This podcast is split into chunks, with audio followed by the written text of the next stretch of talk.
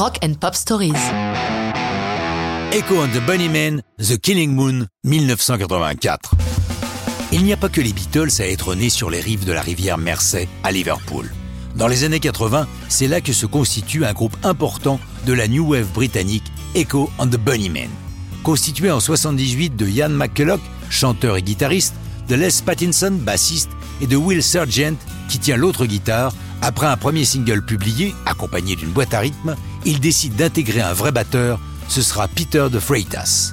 Le succès vient assez vite, puisque dès leur deuxième single en 80, puis de leurs deux premiers albums, le succès est au rendez-vous avec une deuxième place au hit Briton en 83 pour leur album Porcupine. Nous les retrouvons fin 83 au Crescent Studio de Bath dans le Somerset, au sud-ouest de l'Angleterre, pour l'enregistrement de leur troisième album et de la chanson The Killing Moon. Musicalement, elle doit beaucoup aux guitares de la marque Washburn, qui a offert tout un jeu d'acoustique au groupe. Will Sergeant nous raconte On était sans arrêt avec ses guitares. Il était évident que le prochain album serait très acoustique.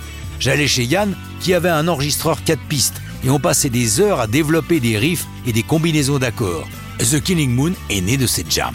La première version était très différente de celle du disque. L'enregistrement a amené la chanson sur un autre niveau.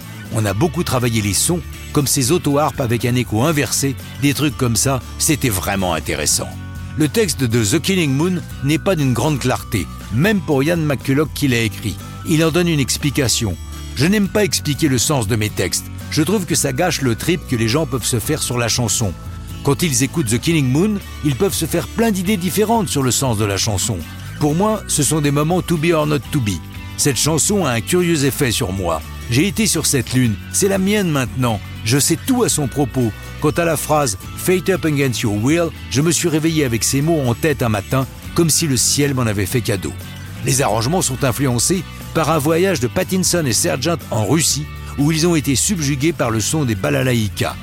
Quand l'album Ocean Rain et le single The Killing Moon paraissent, le 20 janvier 84, l'accueil critique est mitigé, ce qui n'empêche pas la chanson d'atteindre le top 10 anglais.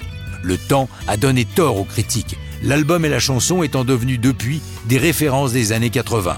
Pour Echo and the Bunnymen, la suite va s'avérer plus compliquée. Avec les classiques cycle séparation retrouvailles, le groupe poursuit une belle carrière jusqu'à nos jours, mais ça, c'est une autre histoire de rock'n'roll.